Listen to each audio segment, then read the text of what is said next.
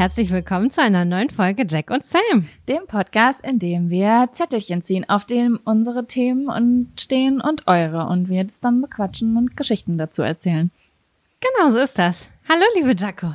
Hallo, liebe Sam. Es ist sehr schön, dich zu sehen. Dito. Heute haben wir das mal vernünftig gemacht und nicht vorher irgendwie eine Stunde gequatscht, sondern eigentlich ziemlich schnell auf Record gedrückt. Naja, wir haben schon noch eine Viertelstunde über Blähungen geredet, bevor wir auf Record gedrückt haben. Okay, das stimmt. Wir haben festgestellt, es gibt gute und es gibt schlechte Blähungen. Es gibt einmal die guten, wo es rauskommt und dann gibt es einmal die, wo es drin bleibt und du denkst dir, fuck, ich habe richtig krasse Bauchschmerzen. Ja, halt ungesunde und ich habe übrigens letztens eine Nachricht von einer Zuhörerin bekommen, die gebeten hat, dass wir nur ein ekliges Thema pro Folge besprechen. Dann hat sie alle Themen aufgezählt, die wir in einer einzigen Folge gesprochen, äh, besprochen haben. Und ich weiß nicht mehr, was da stand, aber aneinander gekettet sah es richtig eklig aus. Und ich habe gedacht, Challenge accepted. Ich schaffe es über noch mehr eklige Sachen in einer Folge zu reden. Also war sie wirklich geschockt, dass sie so eklig waren oder was? Ich glaube schon ein bisschen. Ja, es gibt Leute, die auch empfindlich darauf reagieren, wenn man über eklige Sachen redet. So wie zum Beispiel, das würde mich interessieren, wie das bei dir ist.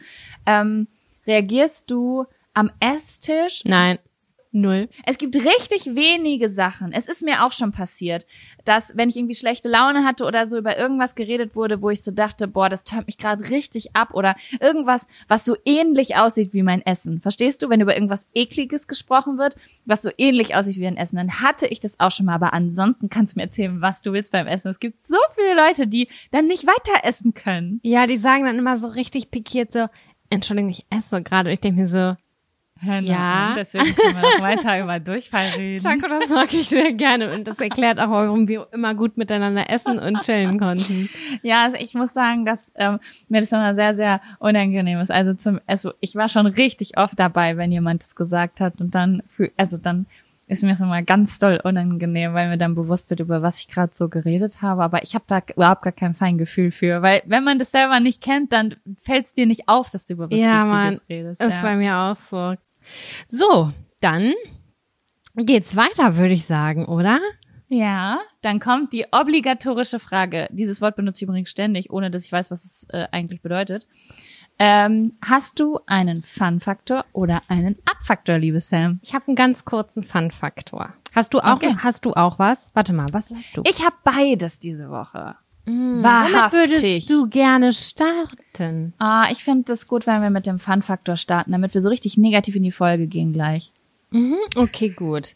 Mein Fun-Faktor ist auf jeden Fall sehr kurz. Okay, dann kommt jetzt der Fun Fun-Faktor. Fun, Fun, Faktor. Das ist der Fun, Fun Faktor. Fun, Fun Faktor. Okay, Sam, hau raus. Wenn du nicht lachst, müssen wir das rausschneiden. nee, dann kommt's erst nicht rein. Und zwar, weißt du, was auf Isländisch Panda-Bär heißt? Nee. Das heißt Bambusbjörn. Scherz.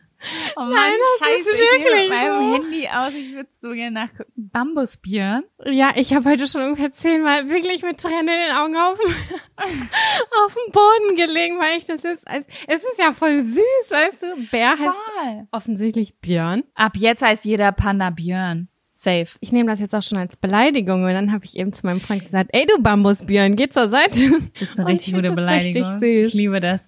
Ey, was ich dich übrigens fragen wollte in dem Kontext, kennst du es, wenn man zu jemandem sagt, du Kunde?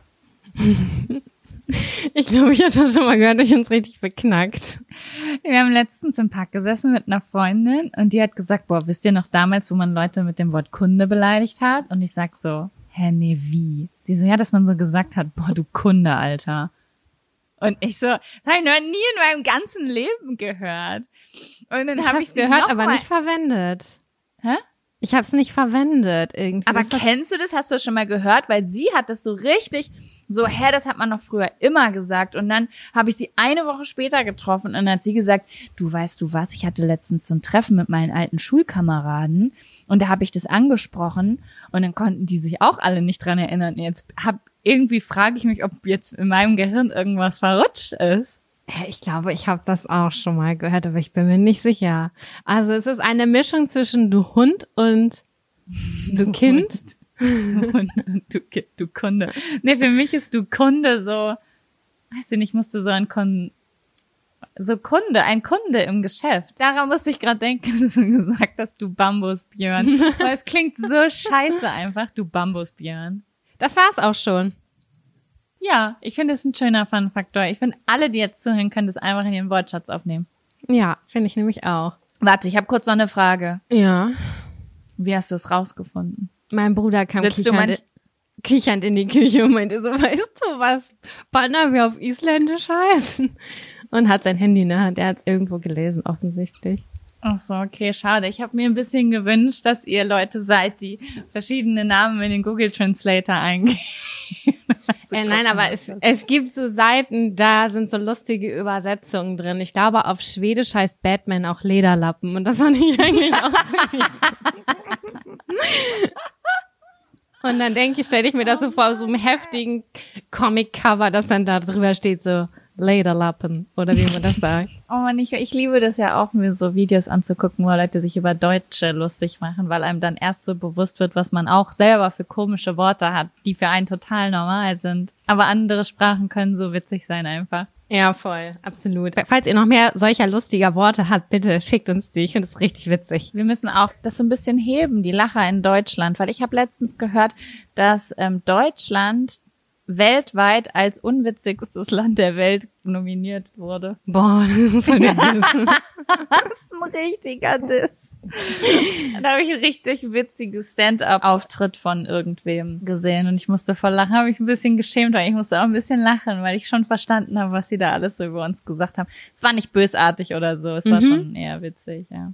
Cool. Also, ähm, mein Fak- Fun-Faktor ist nicht witzig, sondern ein bisschen schön. Du weißt doch noch, als wir uns darüber, wir hatten mal einen Zettel, da stand drauf, Ins, äh, Instagram-Hypes, die wir nicht nachvollziehen können oder Instagram-Hypes, die wir nicht mitmachen oder sowas. Mhm. Und da haben wir ja über das Tanzen gesprochen Ja. dass wir das nicht so richtig verstehen. Und auch wenn ich sagen muss, dass ich immer noch ein kleines Problem dabei habe, mir das anzugucken, weil ich das nicht zu mir überspringt, das Feeling, aber wahrscheinlich ist das das Problem, weil ich keine Person bin, auf die das überspringt. Aber ich hatte letztens einen kleinen Tanzmoment zu Hause und von dem wollte ich dir erzählen. Schön, ja, gerne. Hast du dich dabei gefilmt? Nein, habe ich nicht, um Gottes Willen. Ich habe sogar alle Türen zugemacht und das Licht ausgemacht, damit mich bloß die Nachbarn nicht sehen. Weil ich, das war ein intim, Tanzen ist für mich was total Intimes. Ist bei mir auch so. Vielleicht ist das auch der Grund, warum ich äh, nicht so positiv auf diese Videos reagiere. Ich reagiere auch nicht so positiv darauf, wenn. Ich hoffe, das wird jetzt nicht falsch verstanden, ja. Aber manchmal ist es ja auf Social Media so, dass man zum Beispiel über etwas sprechen will, über eine Emotion, und dann versucht man es vor der Kamera zu rekonstruieren, aber es passiert gerade gar nicht wirklich. So wie in einem Film. Du weinst ja auch in einem Film, wenn jemand im Film weint, weil der das so gut spielt, zum Beispiel. So, und das ist ja auch etwas, was auf Social Media manchmal versucht wird. Man möchte über etwas sprechen oder eine Emotion teilen und eigentlich hatte man diese Emotion mit sich alleine und dann versucht man es zu rekonstruieren vor der Kamera. Und ich spüre halt so richtig doll, wenn dieser Moment gar nicht mehr echt ist, sondern rekonstruiert wird. Und ich glaube, das ist auch so ein bisschen so mit diesen Tanzvideos und das habe ich auch so ein bisschen, wenn manchmal Leute ähm, zum Beispiel auf Social Media weinen. Und ich sehe aber, dass das Weinen nicht so richtig echt ist, sondern der, die eigentlich, der eigentliche Heuleinfall ist schon vorbei. Und dann werden noch so Krokodilstränen rausgedrückt, um, um über Emotionen zu sprechen und die so als Mhm. positiv darzustellen. Und eigentlich ist die Message richtig geil, aber ich fühle so richtig hart, wie die, der Moment einfach vorbei ist. Und deswegen ist mir das ganz unangenehm. ich verstehe das. Aber darüber wollte ich auch gar nicht sprechen. Sind hier in der Bewertung drin. Ähm, ich wollte einfach nur sagen, dass ich durch unseren Podcast, wir haben ja der der letzte Countdown auf Instagram war ja mit dem, nee, der vorletzte, Jennifer Page mit Crush. Crush. Oh, das war so schön. Ich liebe Ja. den Song. Ja, der ist so geil. Und manchmal, wenn ich so einen Song richtig hart fühle und der mir zum Beispiel richtig gute Laune macht, dann mach, klicke ich immer bei Spotify oben rechts auf diese drei Punkte und dann steht da zum Radio. Ja. Und dann werden halt die Songs angezeigt, die ähm, wahrscheinlich Haupt von Leuten, die den Song auch gehört haben, mit in den Playlists ist. Also Sachen, die dazu passen. Und das habe ich bei Jennifer Page mit Crush gemacht.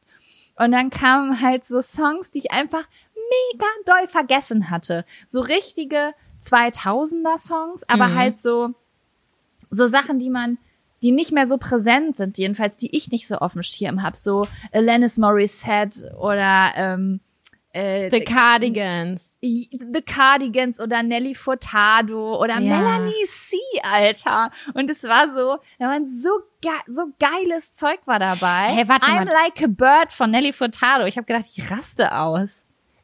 Ist, Jennifer Page mit Crush, ich hätte das so die 90er, Anfang der 90er zugeordnet. Ich glaube, es ist Ende der 90er. Ich, ich glaube, ich war so elf oder zwölf, aber es ist so, Ende 90er, Anfang 2000er war so in dieser Playlist. Und vielleicht, okay. es geht ja auch, es ist, also ich glaube, dass da auch manchmal Sachen weiter vom Veröffentlichungsdatum auseinanderliegen, aber Leute, die halt so einen Style mögen, zum Beispiel. Voll. Es war auch zum Beispiel En Vogue war auch drin und oh ähm, oh ja, die liebe ich die, sehr. Die sind ja auch schon älter, also hier Free Your Mind, was ist das? Safe nur 92 oder so. Und dann war aber Nelly Furtado mit Turn of the Lights und das ist aber 2005. Die Mischung stimmt dann ne? einfach. Ne? das kann der gut zusammen generieren. Boah, und dann war ich, hatte ich auch noch sturmfrei und dann hat's mich gepackt, Sam. Was soll ich dir sagen? Es hat mich gepackt. Ich hab, ich war Shakira, die übrigens auch mit in der Playlist war. Hast du mit Kopfhörern gehört oder laut? Ich habe mit Kopfhörern gehört, so mit unter, äh, Geräuschunterdrückenden. Also ich war richtig, ich war in der Disse, verstehst du? Ich war, ich war in der Disse. Ich, ich war da. Und dann habe ich so die Tür zugemacht, weil mit den mit den ähm, geräuschunterdrückenden Kopfhörern ist es immer so, dass ich meinen Freund nicht kommen höre und dann schreie ich immer ganz laut, wenn der reinkommt und dann hatte ich natürlich Angst. Das ist, ne? Also mhm. das war intim. Dann habe ich die Tür zugemacht und dann ähm, habe ich so äh, die Lichterkette angemacht und alle anderen Lichter ausgemacht und dann da, ey, dann war ich aber sowas von alles Mögliche. Also ich war Shakira, ich war sexy woman, ich war ein bisschen geistesgestört, ein bisschen, äh, aber es, es war der Abend meines Lebens. Ich kann das total nachvollziehen. Und ich sag dir, wenn du die ganz bekackteste Laune hast, wenn du das machst, dann ist das eigentlich wieder oben. Und da verstehe ich auch so ein bisschen diesen Insta-Hype manchmal, yeah. dass die sagen, das macht gute Laune und das will ich nach draußen spreaden gut, verstehe ich. Aber das, was du machst, das ist ja nur ein Moment mit sich und das ist was ganz Besonderes und das ist was richtig, richtig mhm. Geiles. Aber da musste ich dann auch wieder denken, dass ich gedacht habe, okay, vielleicht fühlt's, also ich fühle Authentizität halt extrem krass. Also so, ich, ich merke das ja auch ganz schnell, ob jemand lügt oder ob jemand was gerade ernst meint und so. Und vielleicht ist das auch so ein bisschen mein Struggle damit. Aber in dem Moment, als ich da am Rumtanzen war, habe ich gedacht, ah, jetzt verstehe ich so ein bisschen. Ich verstehe, was damit erreicht werden soll. Es ist eigentlich eine gute Sache, auch wenn es, wenn es nicht mein, nicht bei mir so ankommt. Aber mhm. ich bin mhm. schon ein bisschen, ja, es hat, ist ein kleines Licht aufgegangen. Ich wusste natürlich auch vorher, dass Tanzen irgendwie Spaß macht, aber so aus der Freude und dem Bock heraus einfach direkt loszutanzen, das war schon ganz cool. Ja. Schön. Und jetzt will ich unbedingt irgendwo tanzen gehen. Ja, also lernen auch. Ach so, Witzig. Wir haben auch gesagt, also mein Freund und ich wollen zusammen auch einen Tanzkurs machen. Was wollt ihr für einen Tanzkurs machen? Äh, ich würde schon gerne so Paartanz irgendwas mäßiges machen, weil ich das ganz cool finde. Aber die, mhm. die Richtung, da bin ich noch, bin ich noch frei, aber ich kann mir das schon vorstellen, weil ich das überhaupt gar nicht kann.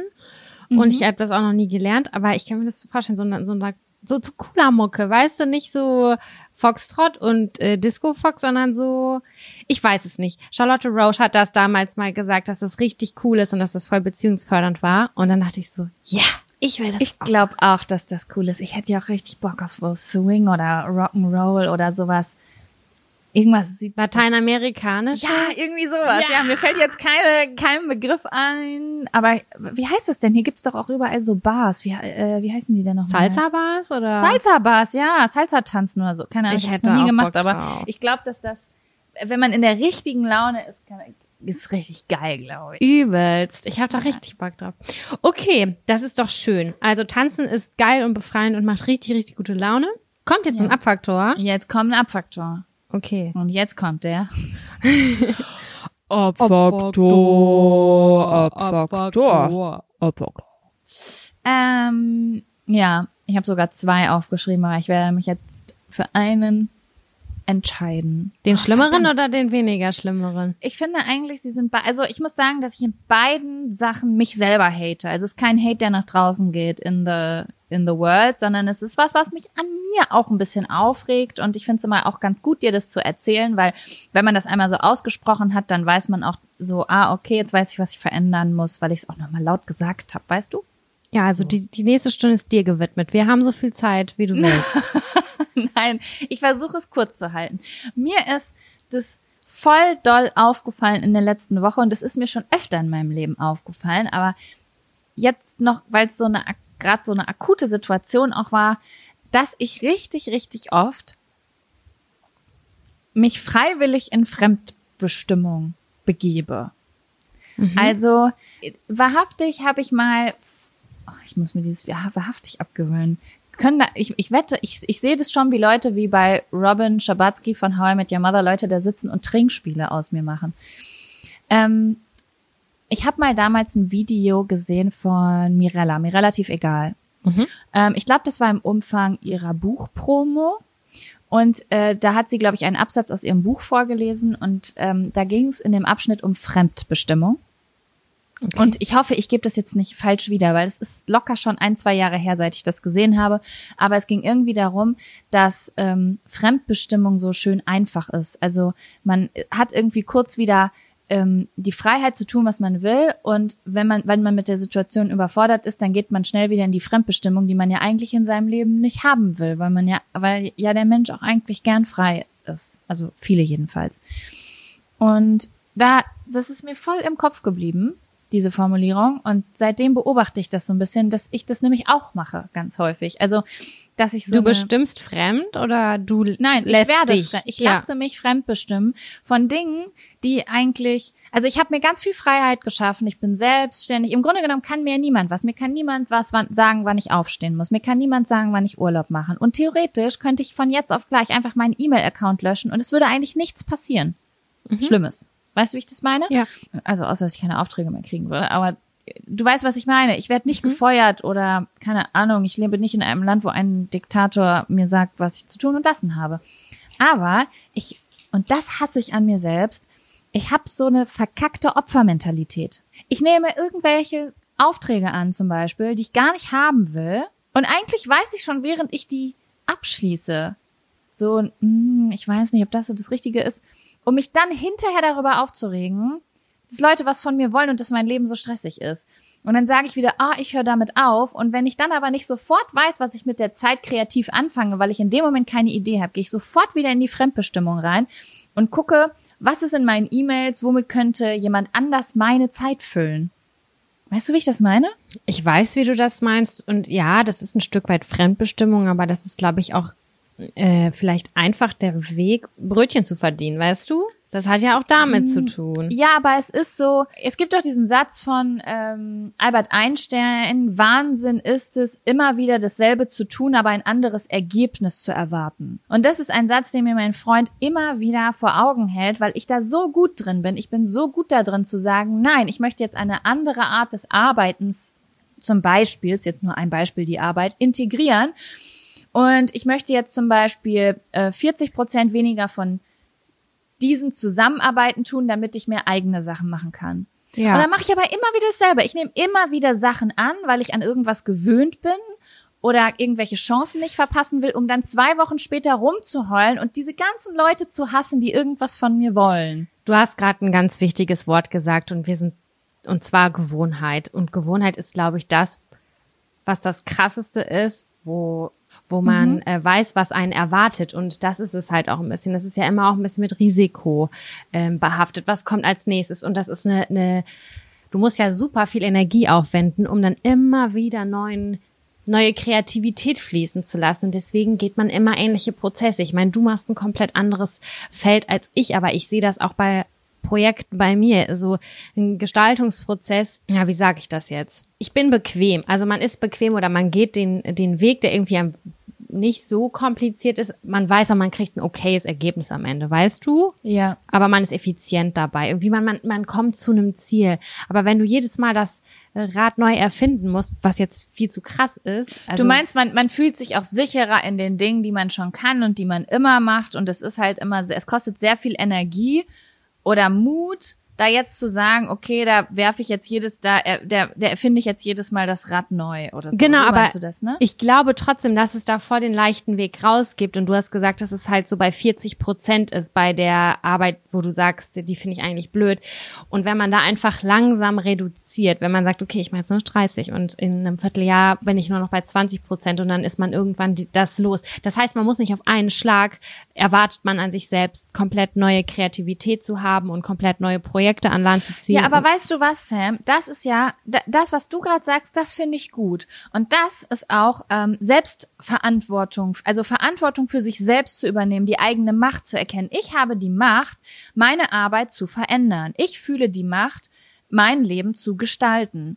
Und das, was ich dann aber mache, ist dieses, naja, ich konnte ja nicht anders. Also ich finde tausend Ausreden, warum ich in dieser Gewohnheit zum Beispiel drin bleibe und gar nichts verändere. Diese Opfermentalität, die mhm. aber einfach bei niemandem da ist. Das ist so wie Leute, die dir 20 Jahre lang erzählen, sie konnten 20 Jahre lang nicht kündigen oder sich nicht selbstständig machen. Nein, sie haben sich nicht getraut. Sie hätten es 20 Millionen Mal machen können. Aber hast weißt du da nicht, ja, hast du da nicht manchmal den Punkt, dass du dann morgens ausstehst und wütend auf dich selber bist? Wo du dann sagst, ich ärgere mich und jetzt ist der Punkt, an dem werde ich was ändern?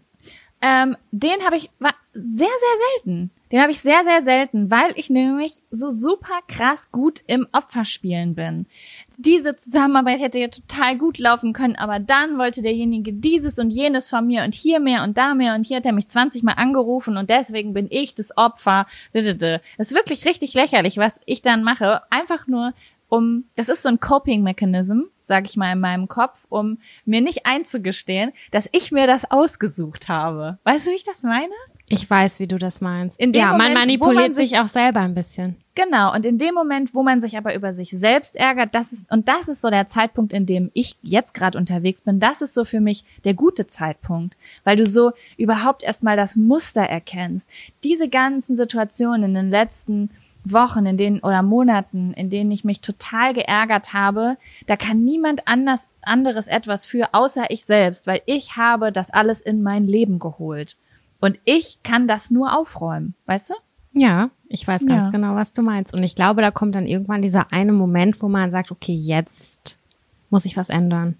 Genau, und da bin ich gerade und es fühlt sich richtig geil an, aber gleichzeitig ähm, ist mir das, habe ich dann auch so einen kleinen Cringe-Moment mit mir selber, weil ich mir, wenn einem dann so bewusst wird, boah, wie oft habe ich rumgeheult in den letzten Wochen wegen Dingen, die ich selbst verursacht habe, weil man, ja, irgendwie ist das so ein Teil von mir, der mir manchmal echt unangenehm ist, dass ich dann da rumheule oder mich über irgendwen aufrege, obwohl ich das ja selber gestartet habe und der andere einfach nur seinen Job macht, weißt du? Ich weiß, was du meinst. Ich finde, das ist auf ganz viele andere Lagen auch so ein bisschen ähm, übertragbar. Zum Beispiel ist das auch, ähm, ich habe das zum Beispiel beim Sport. Ich bin beim Sport so, dass ich, ich ja? finde so viele Ausreden und andere wollen ja wieder was von mir und die haben mich abgehalten und am Ende des Tages fühle ich mich total unsportlich und äh, unausgeglichen, weil von mir haben ja alle was gefordert, weißt du? Und ich habe ja so viel machen müssen und pipapo.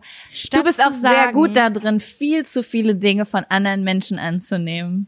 Ja, statt zu sagen, nee, sorry, die Stunde, die gehört jetzt mir und da mache ich jetzt Sport. Also das ist jetzt, glaube ich, ein ganz einfaches Beispiel. Und ich hatte diese, diese Woche auch einen Holy Moment. Und zwar habe ich Marinova geguckt mhm. und sie hat gesagt, sie hat geschrieben, Jaco, und ich habe gedacht, what the fuck? Sie schreibt jeden Morgen eine To-Do-Liste und priorisiert nach Farben. Und mhm. dann habe ich gedacht, das bin ich sowas von gar nicht. Ich will das aber sein. Ich will das probieren. Ich will das einmal mhm. probieren. Und ja. das war vor zwei Tagen oder so. Dann habe ich gestern damit angefangen und das heute auch gemacht. Und ich bin überhaupt kein To-Do-Listen-Schreibe-Mensch und habe immer gedacht, Bist du nicht? Ich schreibe gar gar nichts auf To-Do-Listen, weil ich habe das alles immer im Kopf. Ich weiß, ich muss heute noch mein Gym kündigen, ich muss das noch machen. Ich, ich oh habe das. Das ist so ESFJ von dir. Also ich, ich, also ich weiß ja, nicht. Ja, krass, nicht, voll gut. Ja, das ist, du hast keine Angst, es zu vergessen. Richtig viele Leute haben Angst, Dinge zu vergessen und vergessen auch richtig, richtig viel. Es gibt so Brains wie dich, meine Mutter auch, die muss ich nichts aufschreiben, die erinnert sich einfach an alles. Die erinnert sich auch, was, keine Ahnung, vor 22 Jahren am 8. August passiert ist.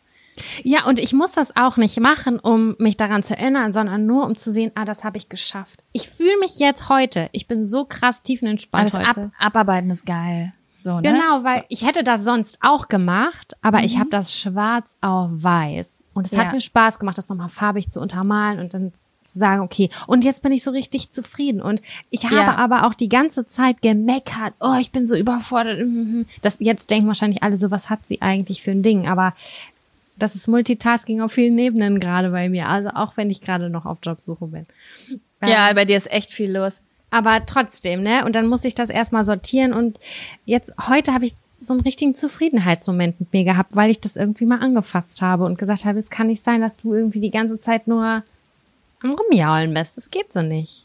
Ey, Sam, ich sag dir was, ne? In dieser, also Marinova ist ja auch so ein kleiner Planungsmensch, mhm. sag ich mal. Die steht ja auch so auf Planung. Und ich habe das ganz, ganz, also ich habe das damals mal probiert, so richtig ein geplanter Mensch zu werden. Das war auch zu dem Zeitpunkt, wo ich meinen ersten persönlichen Kalender bestellt habe und alles drin war und ich alles tracken wollte. Und ich habe das total schnell verworfen und direkt so, weil ich, ich bin kein Planungsmensch, ne? Also das kann man schon so sagen, der da jetzt voll krass drin aufgeht. Also gleich kommt ein Aber.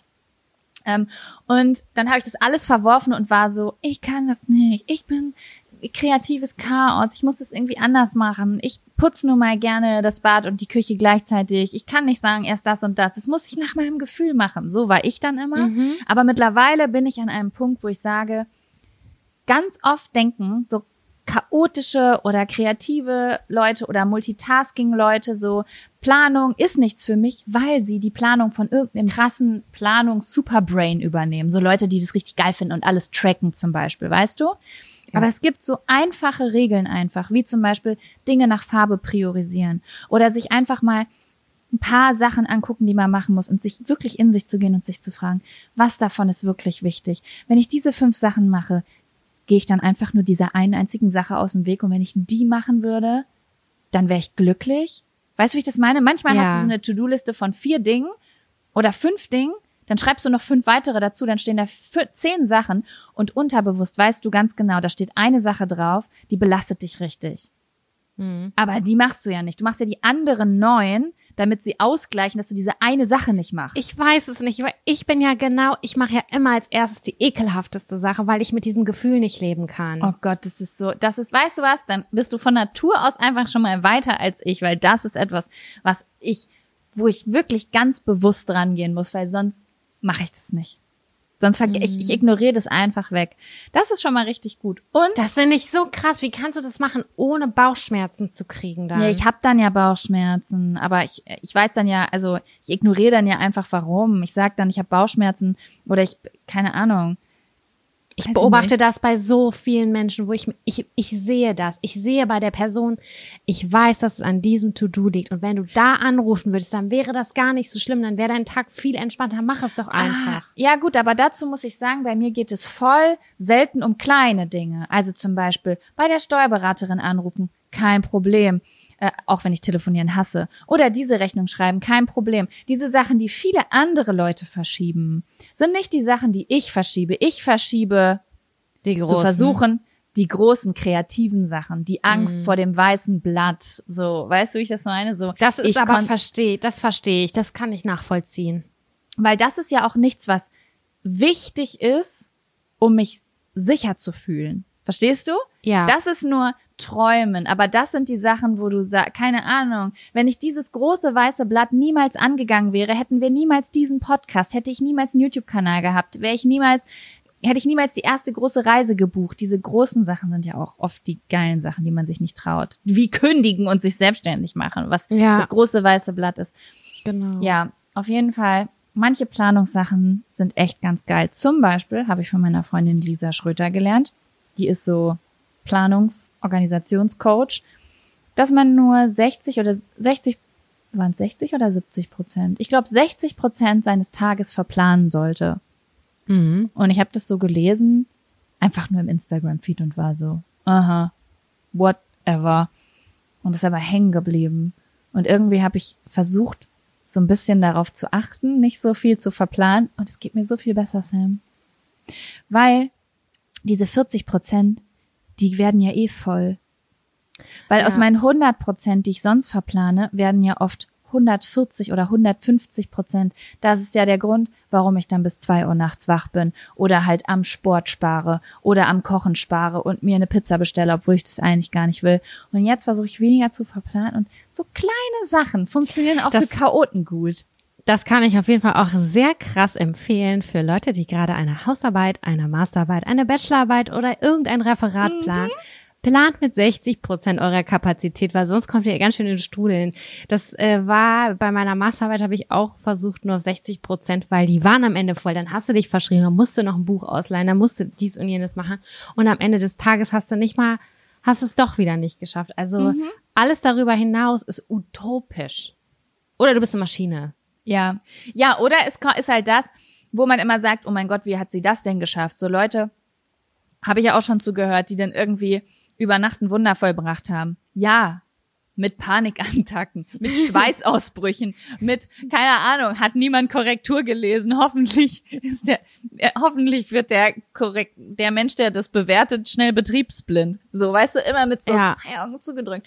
Und das kann man irgendwie mal machen, aber bei so will man ja nicht sein ganzes Leben verbringen, ne? Da, da hast ja also dann hast du ja so einen Hormonspiegel wie das ist zu stressig, haben. ja. Ja.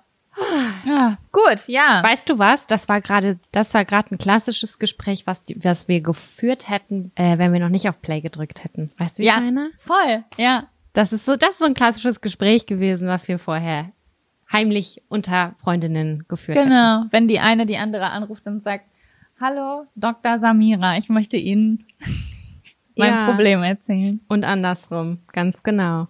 Mhm. Ja, also ich möchte übrigens noch kurz zum Sommergefühl mit meinen Eiswürfeln beitragen. Sieht lecker aus. Und äh, wollen wir den ersten Zettel ziehen? Sehr gerne. Okay. Möchtest du ziehen?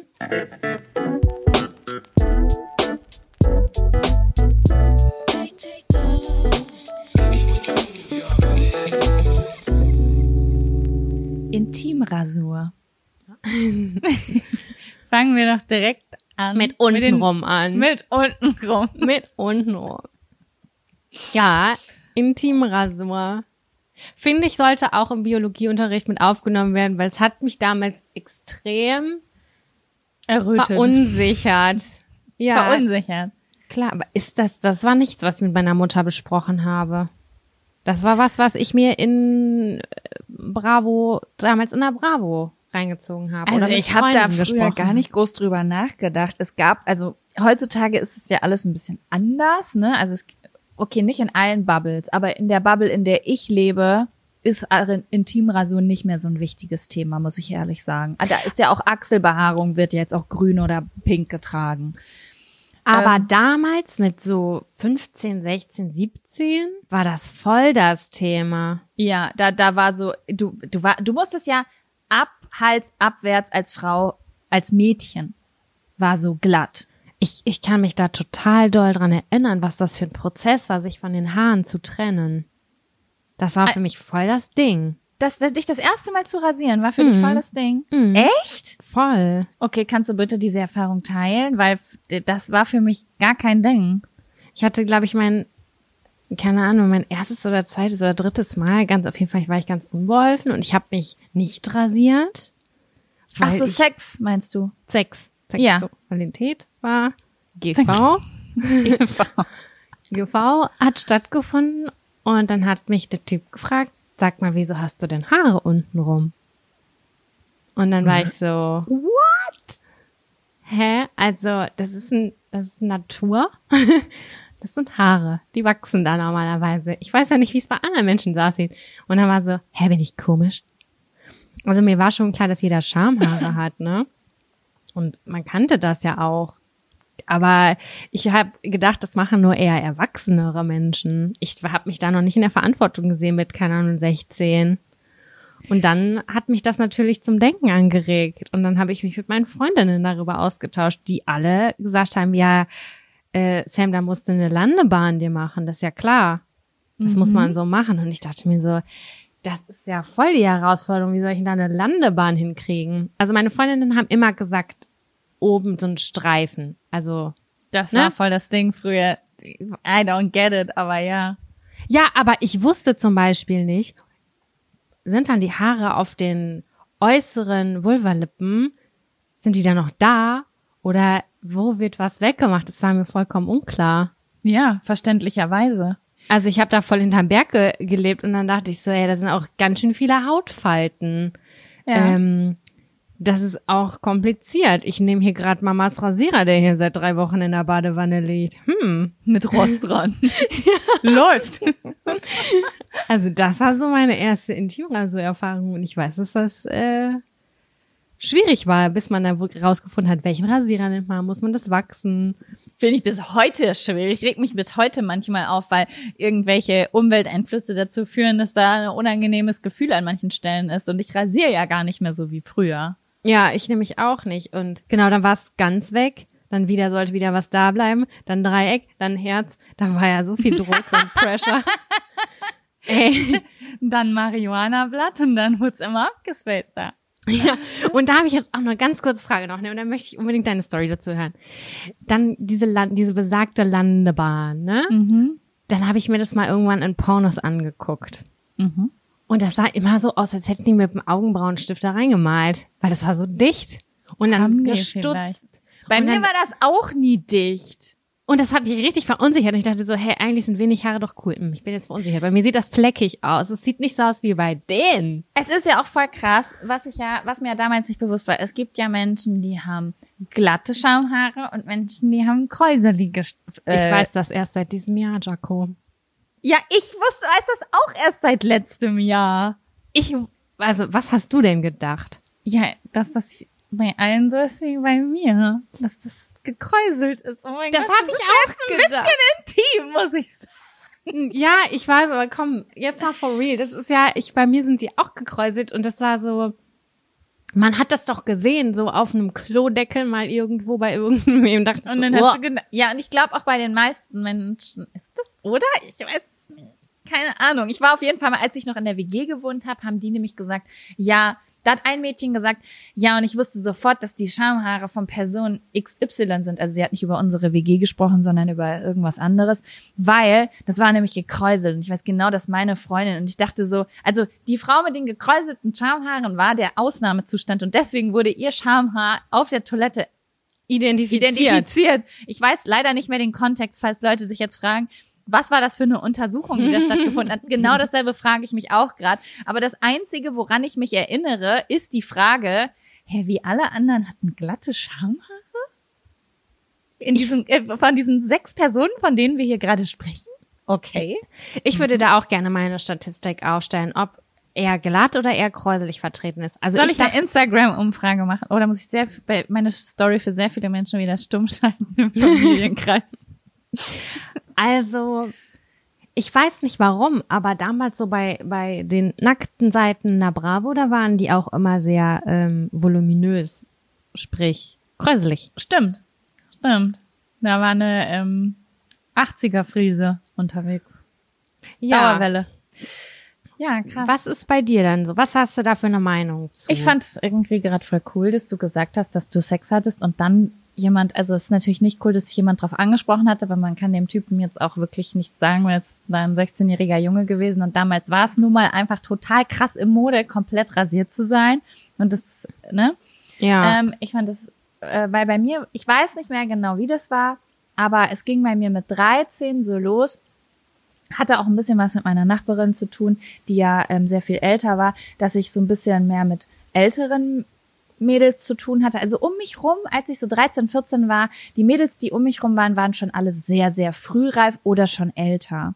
Dementsprechend mhm. wurde da sehr, sehr viel, was auch mir auch gut getan hat. Ich wurde total früh aufgeklärt über Fungi zum Beispiel. Also als ich 13, 12 oder 13 war, das erste Mal neben mir ein Mädel gestanden, die ganz offen über den Scheidenpilz geredet hat. Das hat mich voll geprägt damals zum Beispiel. Ne? So, ah, okay, das ist kein Thema, was hier peinlich ist. Alles klar. Voll und dementsprechend, cool. ähm, ja, genau, wurde sehr, sehr offen über, über Sex gesprochen, über Körper, über alles Mögliche. Also so richtig, ich, ich hatte sehr schamlose Freunde, glaube ich. Da habe ich manchmal das Gefühl, wenn ich mit anderen Menschen so spreche, die aus dieser Zeit erzählen. Und da wurde halt auch über ähm, Rasur gesprochen. Und ich habe, das erste, was ich gelernt habe, war, okay, jeder, jede Frau ist offensichtlich komplett rasiert oder hatte halt auch nur so eine Landebahn. Und weil ich damals, es war jetzt kein Gruppenzwang, sondern einfach, ich fand sowas spannend und dann war es so, okay, das will ich ausprobieren. Und ich hatte eh nur gefühlt, also ich hatte sehr, sehr wenig Körperbehaarung in mhm. dem Alter, ähm, allgemein. Dementsprechend ja, war das jetzt nicht so eine, da gab's noch nicht so viel zu tun, sagen wir es mal so. Und dann habe ich mir das so angewöhnt und niemals hinterfragt. Niemals hinterfragt, da wurde einfach das Fahrduschgel genommen, schrubbel, schrubbel, Rasierer drüber, ein Einwegrasierer, an 20 Stellen hat's geblutet, egal, das verheilt schon bis in einer Woche, bis ich wieder rasiere. Und ähm, ja, dann war das eben irgendwie so. Und dann weiß ich noch, dass ich auf einer Party war. Da war ich schon so zwei Jahre später, sagen wir so 15. Und da war ich mit zwei Mädels, die so zwei, drei Jahre älter waren als ich, auf, auf der Toilette. Kennt man ja dieses, ähm, äh, man geht auf einer Party zu dritt auf Klo, ist total randvoll und dann werden erstmal die, die, die was weiß ich was für Boy-Themen ausgepackt, ne? Mhm. Und dann, äh, ja, ist die eine Pinke gegangen und dann haben die sich halt über Schambehaarung unterhalten. Und dann hat die eine gesagt, so, oh, nee, ich rasiere das immer runter. Also sie hat quasi Sie hat quasi nur den Pony übrig gelassen. Also sie hat quasi die oberen drei Viertel wegrasiert und nur unten zu den, zu, weißt du, zur Vulva hin ist das noch stehen geblieben. Also das heißt, also oben war frei und unten rum genau. war noch haarig. Genau. Also so, dass wenn man so einen ganz knippen Schlüppi anhat, einen kleinen String, auch der vorne schon auch sehr ein kleines Dreieck hat, dann sieht man da keine Haare drumrum. Hab ich genau. Ja, ja, aber es war so ja. richtig weit unten, so als würdest du alles wegrasieren wollen, aber du hörst einfach kurz über dem, wo das ganze Gewurstel anfängt, auf. Ja. Und das fand ich total spannend in dem Moment, weil ich ja bis dato gelernt hatte, Haare gehen gar nicht. Und jetzt hatte ich aber auf einmal Freundinnen, die da trotzdem irgendwie Haare hatten. Und es war so, irgendwie habe ich das Gefühl, in diesem Alter wird dein Weltbild so ständig umgedreht. So, man so. muss das machen. Das ist cool. Oh nee, jetzt machen die das. Okay, offensichtlich kann man beides machen. Okay, es ist wohl doch anders, als ich dachte. Keine Ahnung, du bist ja einfach total naiv und hast überhaupt gar keinen Plan von irgendwas und denkst nicht darüber nach, ist scheißegal, jeder macht es halt irgendwie. Das ist ja der Optimalfall, wie es Jugendlichen genau. beigebracht werden soll. Ich finde bis heute Intimrasur beschissen, muss ich ehrlich sagen. Also zumindest die Stellen, die man wirklich richtig glatt rasiert. Ich mache das außenrum immer noch. Und ich habe mittlerweile so ein bisschen den Turn raus, wie es zumindest nicht mehr weh tut oder man keine Rasierpickel kriegt oder so. Aber nach wie vor, ah, oh, finde ich Rasur ist irgendwie auch eine unangenehme Sache. Die Momente, wenn ich weiß, ich gehe jetzt unter die Dusche, weil ich will irgendwie da die Bikini-Zone frei haben, die finde ich so beschissen. Ich liebe Duschen, aber das Duschen finde ich immer richtig scheiße, wenn ich weiß, das steht auf dem Plan. Aber weißt du, was ich richtig liebe? Hm. Wenn ich das gemacht habe und dann komme ich aus der Dusche und ich rasiere mich immer mit Kokosöl und schmier das dann außenrum mit Kokosöl ich ein. Ich mache das auch mit Kokosöl. Und dann schmier ich auch den restlichen Körper mit Kokosöl ein und wenn ich dann an mir runtergucke, dann fühle ich mich so richtig sleek. Das ist dann so, oh, hallo, hier bin ich und ich bin frisch und jetzt ziehe ich mir ein kleines Kleidchen an, weil ich so eine gute Frisur habe dann, weil das alles noch so glatt und perfekt aussieht. Mm. Und dann fängst du an zu schwitzen am nächsten Tag und dann kommt Tag zwei und dann kommen die Stoppeln und dann fängt dieser Part an, wo ich denke, also jetzt reicht's auch irgendwie. Da, wo es scheuert und weh tut und da ist jede Unterhose kacke. Also da kann ich wirklich nur empfehlen, untenrum frei. Einen langen Rock an, nichts drunter ziehen, weil genau da in der Leiste, da, ja. wo dann der Schlüppi ist und sich das so richtig schön hin und her scheuert, ey, da krieg ich einen Zustand hin. Ja. Asozial ist das. Und auch optisch gesehen, ey, wenn das da so schöne Ränder hat und alles, dann guckst du es an, das sieht top aus und drei Tage später guckst du es an, dann denk ich, das sieht einfach aus wie ein Unfall, wenn ich mir zwischen die Beine gucke. Sorry, ey. Dann kommt da ein Pickel, da ist irgendwie wund, da kommen Stoppeln raus, dann da drunter sind ey, sowieso alle Macken, die man so hat und dann denke ich auch, das kann ja wohl nicht wahr sein. Also es ist so krass, wie unterschiedlich ich das wahrnehme von Tag eins und Tag drei von, oh mein Gott, ich bin eine Göttin zu, was ist hier eigentlich eingeschlagen? Okay, sagen wir mal so, wir haben jetzt einen äh, Badetag, äh, eine Badewoche, ja, es sind 35 Grad draußen, du willst eigentlich jeden Tag baden gehen. Mhm. Wie viele Tage kannst du, also musst du abwarten, bis du da wieder rüber steuern kannst?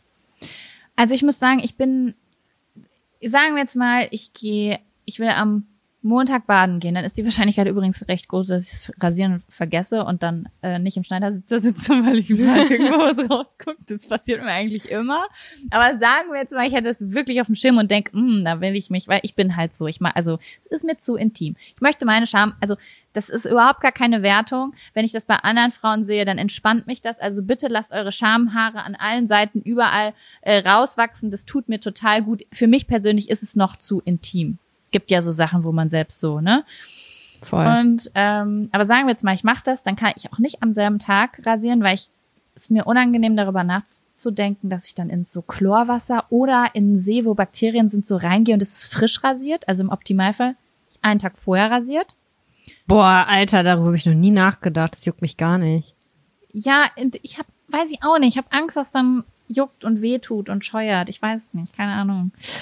Ähm, ich muss dir ganz ehrlich sagen, Sam, ich rasiere mich maximal einmal die Woche. Ich auch, maximal. Also ich könnte nie mal, ey, das wäre bei mir Rasierbrand hoch eine Million, wenn ich mich am Montag rasiere und dann am Mittwoch wieder rasieren würde. Tut mir leid, aber dafür sind mir andere Menschen nicht wichtig genug oder die oder was andere Menschen denken könnten oder das weil das ist so. weil rasieren und mich wohlfühlen ist ja etwas, was ich für mich tue und vielleicht auch ein bisschen, weil ich mich wohlfühlen würde und es, ich bin nun mal nicht so zen, dass es mir total egal ist, wie ich aussehe vor anderen Menschen, aber ich werde einen Teufel tun, mir da irgendwie weh zu tun und dass da irgendwas juckt und brennt, nur weil da Stoppeln sind. Also so weit Total. geht's nicht. Ja, es war mir auch so. Man wird auf jeden Fall entspannter im Alter damit umzugehen und man kann da auch total locker jetzt mittlerweile drüber reden. Ich weiß, dass es in der Pubertät und äh, frühe, ja doch Pubertät super anstrengend war, äh, sich da irgendwie zu finden, weil da irgendwie nicht so richtig drüber geredet wurde. Es wurde nicht darüber geredet, so ja, auch Frauen haben Haare am Arsch und können die haben und wo hören die Sache auf? Muss ich dir jetzt eine Story erzählen? Ich fand so geil vor. Ich weiß, es ist bestimmt schon sieben, acht Jahre her. Da war Charlotte Roach äh, zu Gast bei TV Total. Ja. Und dann saß sie da und äh, dann hat sie gesagt, na ja, es wird ja auch immer so getan, als hätten Frauen keine Haare am Arschloch. Ist so, ja. Und dann meinte er so, da habe ich auch ich noch nie drüber nachgedacht. Sie so, ja, es ist aber so, das wird wegrasiert und dann tut man so, als ob das Natur wäre. Und dann steht sie auf und sagt, so, und jetzt sind wir mal real hier. Und es waren natürlich ganz viele Frauen im Publikum. Wer hat Haare am Arschloch? Alle Frauen, bitte Hand hoch. Und sie hebt die Hand und ich schwöre Sam, niemand im ganzen Publikum hat die Hand gehoben. Die Arme. Oder vielleicht eine oder so. Und dann guckt so ins Publikum. Und da dachte ich so, krass, das wäre heutzutage anders. Ist so, wann war das? 2005 ungefähr? Ja, das ist schon mega lange her auf jeden Fall. Aber jeder war so, boah, ist die krass. Und jetzt denke ich so rückblickend so, hey, das ist doch heutzutage, oder ist das in unserer Bubble so kein Problem mehr, sich über Arschhaare zu unterhalten? Frauen haben auch Arschhaare und Haare an der Rosette, das ist so. Rosi. Darüber wurde auch im Freundeskreis nicht drüber gesprochen. Mm, mit vereinzelten Freundinnen habe ich, hab ich schon über sowas geredet. Nee, ich, ich weiß, dass das bei uns nicht so richtig besprochen wurde. Ich hatte nur damals den Tipp bekommen mit der Landebahn. Mhm. Und äh, das war's dann auch. Und dann hat man so getan, als wäre das alles Nature. Also natürlich rasiert, weißt du? Ah, okay. Ja, bei uns war das bei manchen Freundinnen, bei mir war das schon recht derb. Aber ich hatte auch viele derbe Freundinnen und wir waren auch sehr viel betrunken, muss ich sagen. Okay. Und betrunken packt man aus, ne? Mhm. Das ja. stimmt. Also ich muss sagen, dass äh, es da ziemlich coole YouTube-Videos auch zu gibt, die einem da irgendwie Tipps gibt, auch in welche Haarrichtung, in welche Wuchsrichtung, amerikanische aber habe ich mal gesehen. Damals. Ja, da habe ich das mit dem Kokosöl gelernt. Sie hat es, glaube ich, mit Olivenöl gemacht. Sie hat es mit Olivenöl gemacht, das habe ich auch gesehen. Dann haben hab wir das, selber, ich glaube, das ist auch ein millionenfach geklicktes Video, aber von der Frau habe ich echt mitgenommen, okay, erst mit dem Strich, dann seitlich und mit dem, mit der Wuchsrichtung und dann seitlich und mit Öl und das ist einfach Am geil. besten immer eine neue Klinge. Das mache ich. Ich habe zum Beispiel auch eine Hierarchie. Also als erstes, wenn ich mir einen Rasierer nehme, dann äh, oder eine neue Klinge nehme, dann ist das erstmal so für untenrum. Mhm. Und wenn ich merke, die ist nicht mehr so geil, dann kommt die nur noch an meine Beine. Das ist richtig gut. Was ich übrigens auch noch mal sagen will, ich war letztens ja unterwegs und ich habe vergessen, meinen Rasierer mitzunehmen. Und dann bin ich halt irgendwo in eine Drogerie gegangen und habe mir halt irgend so einen Kack-Rasierer gekauft, den ich, also keinen, den ich präferiere, sondern irgendeinen, den es gab. Und es mhm. war so ein typischer rosa Frauen an Frauen gerichteter Venus irgendwas Rasierer. Die sind ja so scheiße. Also ja, unfassbar. Also ich benutze nur Männerrasierer, so wie sie das auch gesagt, das habe ich schon immer gemacht, weil ich immer die Rasierer von meinem Freund mit benutzt habe. Ey, ich hatte da dieses Ding, das ist ja unfassbar, die greifen ja gar nichts. Da muss ich ja 30 Mal drüber rasieren. Das war eine frische Klinge. Da gehe ich mit, ja. ein, mit meinem hier einmal drüber. Oder auch Ja. diese, ich glaube auch, dass diese Rasierhobel ziemlich geil sind, wenn es um so Schärfegrad geht.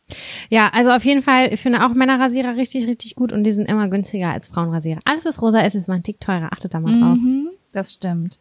Sam, ich wäre jetzt dafür, dass wir einen neuen Zettel ziehen, aber ich muss so heftig auf Klo. Okay, bis gleich. Bis gleich. Ich guck mir jetzt meine Frisur an. ich appreciate die jetzt mehr.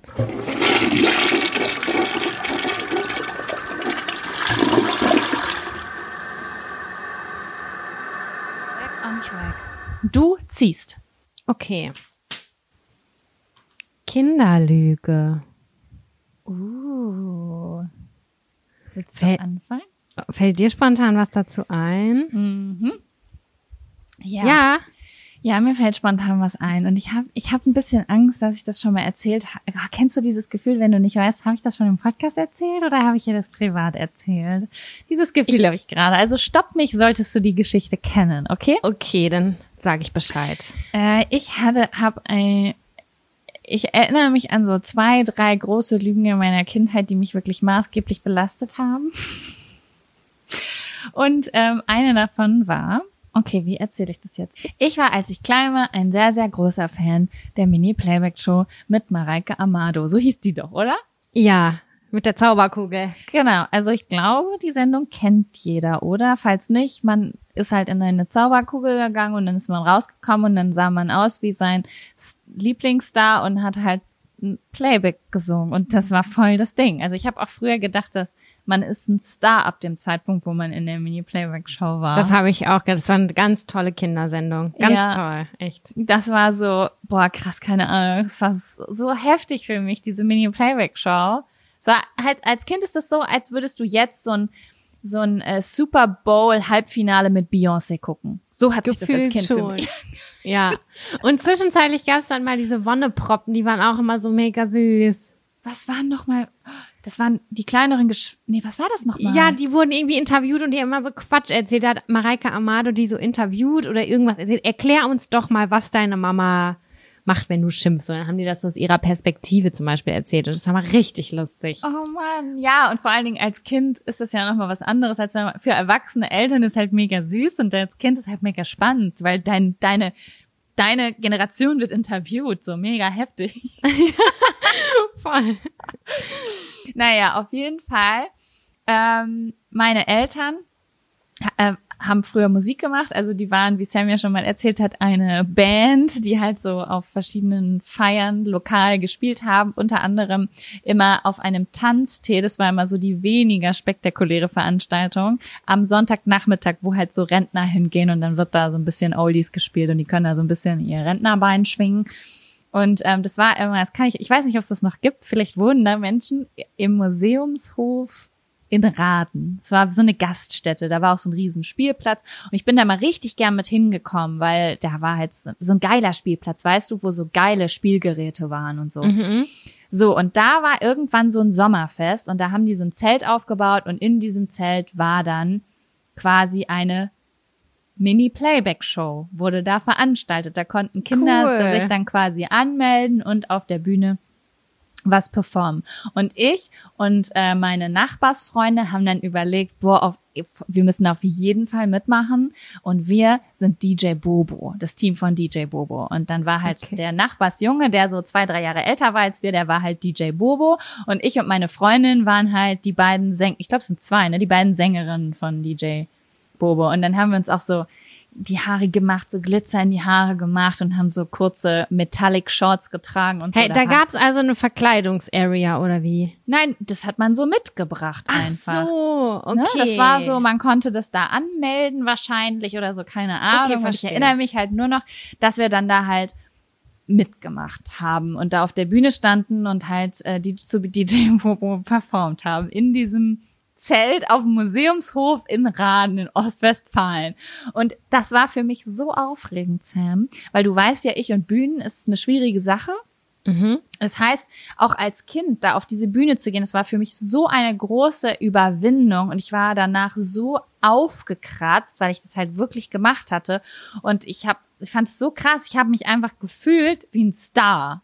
Süß. Und dann habe ich das einer Freundin von mir erzählt, also einer, die ich nicht so gut kannte, aber habe ich so erzählt, ich war bei der Mini-Playback-Show in Raden und dann hat die halt so gesagt, ja, ist doch keine Mini-Playback-Show, das war nicht mal im Fernsehen. Wie viel haben denn dazu geguckt? Fünf Leute, sie hat so richtig kacke reagiert.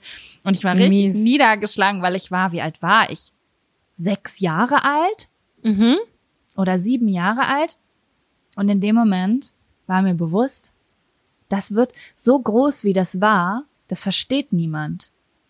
Also ich habe diesen Moment so groß gefühlt, aber niemand hat an, an passend darauf reagiert auf dieses große Ereignis. Keiner wollte also, Autogrammkarten haben. Keiner wollte Autogrammkarten haben. Also habe ich die Geschichte ein bisschen abgeändert. ich kenne die Geschichte überhaupt nicht. Und ab diesem Zeitpunkt war ich in der Mini-Playback-Show von Mareike Amado im Fernsehen. Hat leider niemals jemand gesehen, weil der Auftritt so schnell war. Ja, und irgendwie hat sich diese Geschichte verselbstständigt. Also irgendwann, ich habe das halt irgendwie ein, zwei, drei Freundinnen erzählt, die halt so mega krass begeistert waren. Und das waren dann aber auch Freundinnen, die drei, vier Jahre später, fünf, sechs, keine Ahnung, als ich neun oder zehn war, immer noch mit mir befreundet waren. Mhm. Und äh, die dann natürlich, keine Ahnung, so random, du bist in der Stadt, ihr sitzt in der Eisdiele und dann so, ja, hier, Jaco, du warst doch auch mal in der Mini-Playback-Show. Verstehst du die Lüge, dass du, puh, du konntest nicht mehr da raus. Aber war das schon an dem Punkt, wo du es selbst geglaubt hast oder hast du mal gemerkt, dass, es, dass teils, du gelogen hast? Teils. Also manchmal, wenn jemand die Mini-Playback-Show gedroppt hat, war kurz so ein Gedanke in meinem Kopf wie, ah ja, da war ich ja auch. Und dann so, oh nein, stimmt ja nicht, Lüge. so, also so war das so ein bisschen. Hey. Und irgendwie wurde es immer unangenehmer, weil umso älter ich wurde, desto mehr wurde mir bewusst, dass das wirklich eine richtige, also dass das eine Lüge ist und dass ich jedes Mal, wenn das jemand anspricht, also ich habe das nicht mehr genossen. Am Anfang war das ah, so, ja. ich will doch nur, dass ihr erkennt, dass das so aufregend war. Und dann nach drei, vier Jahren war das so, oh mein Gott, ich lebe mit einer Lüge. Und ich hatte ganz doll Angst, dass das rauskommt. Und dann, Sam, hat mir jemand erzählt, als ich in einen neuen Freundeskreis kam, dass jemand, der über eine dritte Person aus diesem Freundeskreis, dass der auch in der Mini-Playback-Show war. Und dann konnte ich nicht mehr schlafen, weil ich ja Angst hatte, aufzufliegen. Was ist, wenn dieser Mensch vor, wenn ich, ich wollte, ich hatte richtig Angst, wenn ich diesen Menschen in der Stadt gesehen habe oder mit dem im Kreis stand. Ich wollte immer fliehen, weil vielleicht kommt das Thema Mini-Playback-Show auf und dann sagt er so Sachen wie, Yo, Jaco, wie war das denn bei dir in der Umkleide? Oder irgendwas, ich wusste ja gar nicht, wie sieht es denn aus in der Mini-Playback-Show? Wie sehen die Umkleiden aus? Wie viel Zeit vergeht von wirklich von, wenn man in die Kugel geht und aus der Kugel rauskommt? Wann wird das gedreht? Morgens, mittags, abends, am Wochenende? Wie ist Mareike Amado wirklich? Ich wusste ja nichts. Ich hatte ja keine Fakten und Daten und es gab nicht das Internet, dass du dir ein Behind the Scenes angucken kannst von Mareike Amado auf ihrer, in ihrer IG-Story. Es gab ja, es gab ja keine Fakten, die man einholen konnte. Das hat mich fertig gemacht, wirklich. Ja, das glaube ich. Und dann? Ja, gar nichts. Es ist gar nichts. Es ist nicht okay. aufgeflogen, gar, überhaupt gar nicht. Ich glaube, ich, ich musste 18 oder 19 Jahre alt werden, bis ich mich getraut habe, offiziell zuzugeben. Früher als Kind war ich nicht in der Mini-Playback-Show und ich habe mir das ausgedacht.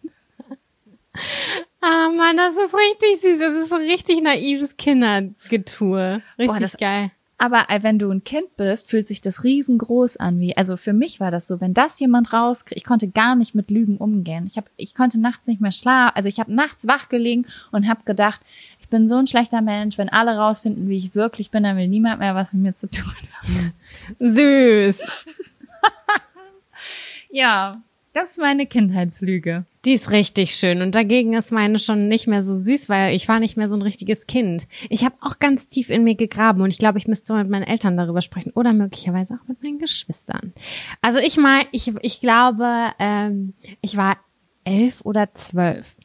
Und mhm. ich habe mich so krass an diese Lüge reingesteigert, dass ich bis heute nicht mehr ganz genau oder dass ich viele Jahre nicht ganz genau wusste, wann mein erster Kuss wirklich passiert ist. Oh Gott, deswegen hast du die Frage eben gestellt. Das hat meine Mutter früher immer gesagt. Du Was denn? Selber, wenn du lügst, musst du es selber glauben.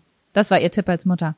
Aber also das, das kannst du ja wirklich, also es ist ja wirklich erwiesen, dass du, das, das muss gar nicht bewusst sein, aber wenn du irgendeine Geschichte erzählst und dann stimmen irgendwelche Faktoren überein, dann glaubst du daran. Und ich habe ganz fest daran geglaubt, dass mhm. in den Sommerferien, meine damalige beste Freundin hat gesagt, ja, sie hätte jetzt einen Freund und wie es denn bei mir so war. Und dann hatte ich natürlich einen Freund in den sechs Wochen Sommerferien, der fünf Jahre älter war. Logisch, war klar, ich war zwölf, er war 17. Was für eine Kacke, aber egal. Ah, Story. Und dann habe ich wirklich mir so eine richtige, so eine Foto-Love-Story ausgemalt in meiner Fantasie und habe ihr das erzählt und habe ihr auch gesagt, dass wir rumgemacht haben und dass es richtig intim war. Und dann, ich weiß noch ganz genau, wie ich gesagt habe, und um halb zehn musste ich nach Hause und ich wusste, ich durfte niemals, ever, ever bis halb zehn draußen bleiben mit, keine Ahnung, elf oder was weiß ich nicht, wie alt ich war. Und ähm, habe mir das so krass vorgestellt, so wie wir haben, da haben wir uns getroffen, haben wir miteinander rumgemacht und haben auf der Wiese gelegen und bla bla bla und ich habe seinen Penis gespürt und so weiter. Also ich habe mir das so richtig ausgemalt. Da stimmte nichts von gar nicht. Aber dann hat sie das natürlich weiter erzählt. So, ja, Samira hat schon mit wem rumgemacht. Und ich, so, ich war auf einmal der Mittelpunkt der Klasse und ich dachte so, oh mein hm, Gott, das gefällt mir. ich hatte so ein bisschen Angst, aber es gab keine Beweise. Also es hätte, die Leute hätten schon zu meinen Eltern gehen müssen und fragen müssen, was hat Samira am 13. August 1900 2003 gemacht. 2001. Keine Ahnung. Es gab halt keine, es gab keine Beweise. Es gab kein Instagram, es gab kein irgendwas. Es war ja. so, es ist komplett in meiner Fantasie entstanden. Aber niemand, kann, niemand kann wissen, ob es stimmt oder nicht. Wenn ich daran zurückdenke, ich habe meine, meine Bilder so fantasievoll ausgemalt, dass ich trotzdem jetzt noch die Frisur erkenne von dem Typen, den ich mir damals ausgemalt habe. Weißt du, wie ich meine? Ja, hatte der auch 17 Eier in seinem Sack? Auf jeden. Nein, da war es schon vorbei. Da habe ich das nicht mehr geglaubt. Ähm, aber ich wusste, der hat hochgegelte Haare so vorne und der war eigentlich der wohnte eigentlich in der Nähe von Köln und der hat da irgendwen besucht. Na so klar, er wohnt in der Nähe von auch noch ein Großstadtboy. Du hast richtig tief in die Tasche gegriffen. Aber ich weiß auch, dass ich so ins Bett gegangen bin und das so richtig so ein bisschen geglaubt habe und gedacht habe, boah, ich hatte so einen schönen Sommerflirt. Ey, weißt du was? Ich kann das richtig doll verstehen. Ich wurde gestern richtig ungläubig angeguckt, als ich gesagt habe, dass ich mir manchmal so Sachen vorstelle. So, zum Beispiel, ich bin beim Sport und dann höre ich ein Lied von Beyoncé und dann stelle ich mir halt vor, was für ein Outfit ich anhabe und das ist alles voll krass und dann gehe ich halt so da raus und dann bin ich halt richtig stolz auf mich. Ich habe voll das große Selbstbewusstsein, weil ich so einen krassen Auftritt hatte, weißt du? voll geil, ja, ich find's richtig Deswegen, geil. Deswegen, ich fühle ich fühl das richtig. Ich habe das ganz, ganz doll heutzutage noch und das mache ich auch so als Art Meditation, Abschaltungsübung. Äh, ich höre zwischendurch ganz selten mal äh, ein klassischen, klassisches Stück, irgendwie sowas ganz Bekanntes, ne? Mhm. So der Liebestraum oder sowas irgendwann. Und dann, wenn ich nur so diese klassische Musik höre, dann habe ich immer ein Märchen vor Augen. So wie Schön und das Biest oder so. Ich meine mir das wirklich aus wie so ein Wald und dann mit, mit einer Prinzessin und einem Pferd und so, weil ich das irgendwie mit so Walt Disney oder keine Ahnung was verbinde. Aber da kann richtig meine, also meine Fantasie auch da äh, durchgehen. Ich liebe so. das, das ist das Schönste, finde ich. Ja, also falls jetzt irgendjemand diesen Podcast gehört hat, der gedacht hat, ich hätte mit elf irgendwas mit einem 17-Jährigen gehabt. es war eine ja, New Fake News. And I'm sorry. Ja, ich habe es gefühlt. Das war meine Kindheitsgefühle. Ich find's super. Ich finde auch, es ist so krass, wie man sich so schamlos auch in dem Alter Sachen ausgedacht hat, um cooler zu sein. Ich erinnere mich an einen Zeitpunkt, wie ich mit zwei Menschen, die du auch kennst, weil, und auf diesem Raucherhof stand, diesem Fake-Raucherhof unter der Schwimmhalle. Mhm. Und ähm, dann hat mich der eine so gefragt, seit wann, ich habe geraucht, seit wann, da war ich 14 oder so, mhm. seit wann rauchst du eigentlich? Und ich sag so voll cool, seit zwei Jahren. Und dann habe ich eine Zigarette gezogen und auf einmal fangen die beiden richtig laut an zu lachen. Und ich sag so, wieso lacht ihr so? Hm, du siehst, du rauchst genau wie jemand, der seit zwei Jahren raucht. Ich habe irgendwie seit fünf Minuten geraucht. Und dann habe ich das so voll verteidigt und habe mir voll die Geschichten ausgedacht. Das ist so geil, wie man in dem Alter einfach sich irgendeinen Scheiß ausdenkt. Oh man, ich würde gerne noch viel mehr wissen, aber das ist alles so weit vergraben irgendwie. Mann, wir müssen mal zusammen eine Nelly Furtado Playlist hören. Ich schwöre dir, dir fallen richtig viele Sachen ein. So wie das bei Die Schöne und das Biest. So habe ich das so, äh, nicht Die Schöne und das Biest, so wie bei dir bei klassischer Musik. Das habe ich manchmal, wenn ich dann irgend so einen Scheiß höre, wie, keine Ahnung, Don't Funk With My Heart von Fergie und auf einmal kommt so ein Bild in meinen Kopf geschossen wie, oh nein, da habe ich ja auf der Bühne gestanden im Lagerhaus. So. Das weiß ich bei ganz hartem Liebeskummer. Ich weiß nicht, wen ich geliebt habe, weil ich weiß, dass ich Three Doors Down gehört habe. Here Without You, dieses Ding? Oder welches? Weiß ich nicht mehr ganz genau. Eigentlich so eine Musik, die ich äh, nicht so viel gehört habe, außer als ich ganz kurz irgendwie einen Sommer lang versucht cool, versucht habe cool zu sein und gesagt habe, ja klar, Mann, ich höre voll Alternative Krams und nur Nirvana und und da habe ich das aber also richtig hart gefühlt und mich so reingesteigert. Ich kann mich da auch in Emotionen reinsteigern. Halleluja, da ist so. Oh, ja. Es macht ja auch Spaß. Ich liebe das. Ich ja. mache das auch richtig, richtig oft. Ich habe äh, vorgestern Abend Titanic geguckt und pff, war jedenfalls sehr zerstörerisch mal wieder. Ja? Mm, ja, ich, ich, ich weiß nicht geguckt. Boah, keine Ahnung, der Film, das, ich weiß noch damals, es war der erste Film, äh, der einen sehr starken emotionalen Einfluss auf mich hatte, weil ich wollte ihn unbedingt gucken, weil meine Nachbarin war irgendwie fünfmal im Kino und hatte mal so davon geschwärmt und ich war zwölf und ich wollte ihn unbedingt gucken, hat meine Mutter, oh, das hat die immer gemacht, das geguckt und hat die grausamen Stellen sich aufgeschrieben, damit sie ihn vorspulen kann. Aber das Ding ist, die grausamste Stelle in Titanic ist ja nicht, wo jemand mit dem Kopf auf eine Schiffsschraube knallt. Der grausamste Moment ist ja, wenn klar ist, dass Jack Dawson tot ist und untergeht. Das hat sie nicht vorgespult. Nein. Das ist ja nicht eklig oder grausam oder blutig, Ach so, weißt okay, du? Ja. Sie hat einfach, also damit hat sie jetzt nicht gerechnet, dass das so einen krassen Einfluss auf mich hat. Und ich bin nicht drauf klargekommen, weil ich natürlich, ich war zwölf.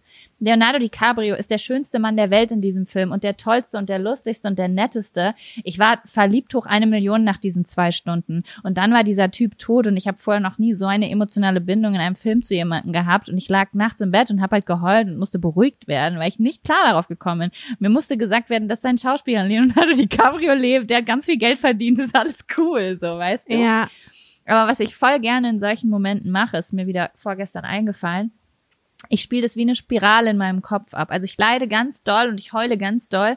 Aber da, dieser Gedanke, der so wehgetan hat beim Film gucken oder beim Musik hören oder bei einer Erinnerung an früher, ich, ich drehe das immer weiter im Kreis. Mm. Also, oh, vielleicht tut, komm, ich will, dass es noch einmal wehtut. Okay, komm, es soll noch einmal wehtun. Ist total gestört eigentlich, aber auch schön. Ich kann das auch nachfühlen, ja. Äh, ganz kurze Frage nochmal zu dem Film Titanic. Also ich weiß, dass Kate Winslet damals, nee, warte mal, Rose ja. David Bucater, glaube ich, mhm. äh, dass die damals 17 war. Und irgendwie ist Leonardo DiCaprio in meinem Kopf 16 gewesen. Habe ich das richtig? Was? Die waren doch nicht so jung, oder? Doch, sie war übelst jung und er war, jetzt ist mir gerade eingefallen, er war ja noch jünger, glaube ich. Und dann kam noch dieser komische Mann, der da, den sie da noch angerotzt hat. Warte mal kurz. Hast du da irgendeinen Zugang zum Internet, dass du das googeln kannst? Ey, Sam, das kann ich nicht glauben. Ich hab selbst gedacht, die sind Mitte 20 in dem Film. Warte, ich google jetzt. Wie pädophil war ich dann vorgestern in meinem Kopf? Warte mal, Titanic? Du musst ja nur gucken, wann der Film veröffentlicht wurde und wie alt Leonardo DiCaprio, wann Leonardo DiCaprio geboren ist. Dann können wir hm. rechnen. Ach so, ja. Nee, so meine ich das aber gar nicht. Sondern? Also du, du willst jetzt den du willst wissen, wie alt Leonardo DiCaprio zu dem Zeitpunkt war. Ja, der war, glaube ich, schon über 20. Mir geht's eigentlich mehr, wie, die Protag wie alt die Protagonisten waren. Ach so, die sollen so alt in diesem Film sein. Ja, und das finde ich so merkwürdig. Hä? Aber ein 16-jähriger Typ, der soll der weise gewesen sein? Ja, das ist ja jetzt hier gerade die große Frage. Wie soll also, der denn mit, nein, Moment, Sam. Also mit, mit 16 Nee. Öffnest du doch nicht dein, dein Skizzenbuch und sagst, übrigens hier, das sind die 20 Prostituierten, die ich letztes Jahr in Frankreich gemalt habe. Nein, nein, er ist 20 gewesen. Okay. Trotzdem jung.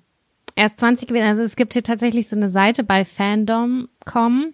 Er, er ist 1892, Jack Dawson ist 1892 geboren und die Titanic ist 1912 untergegangen, wie wir wissen.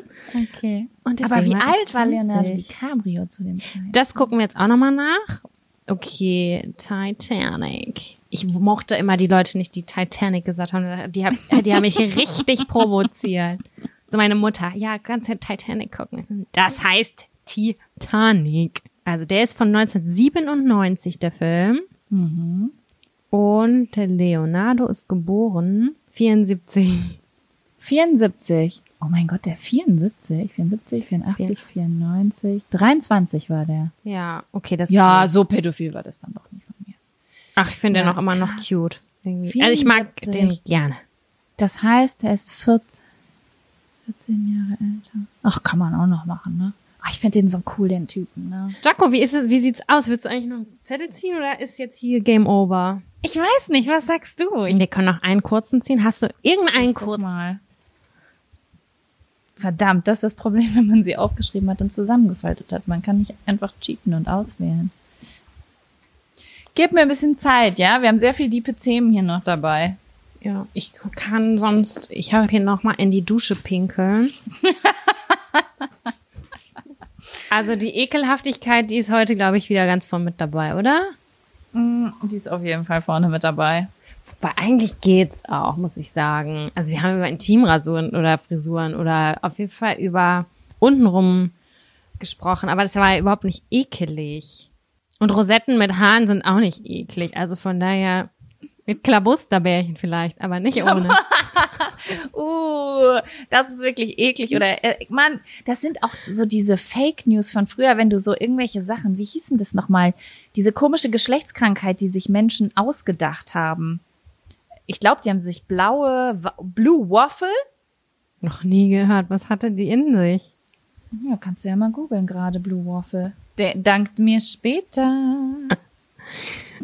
Ich möchte nicht. Ja, es soll eine Geschlechtskrankheit sein. Ich glaube, dass das aber einfach fiktiv ist. Ich glaube, das hat sich irgendwer ausgedacht. Das gibt's überhaupt gar nicht. Los, Bambusbjörn.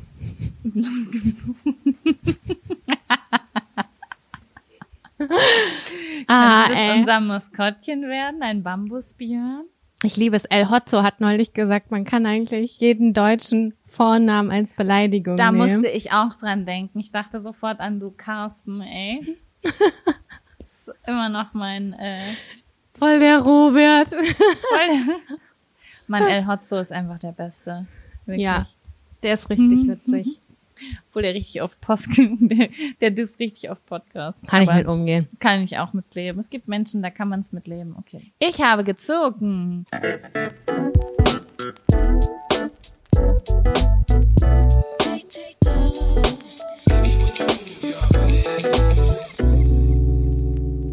Fake Friends. Samira, hast, hattest du Fake Friends? Das, dieses Wort ist so traurig einfach, ne? Das Also- ein Widerspruch in sich. Wo du denkst, du bist mit jemandem befreundet, aber derjenige, das sagt man ja immer so, wenn jemand aus den falschen Gründen mit dir befreundet ist, glaube ich auch so ein bisschen, ne, um dich auszunutzen oder nur so, so Snitch-Moves macht, hintenrum, dich betrügt. Ich gehe gerade so systematisch alle Leute durch, mit denen ich abhing, seitdem ich zehn Jahre alt war.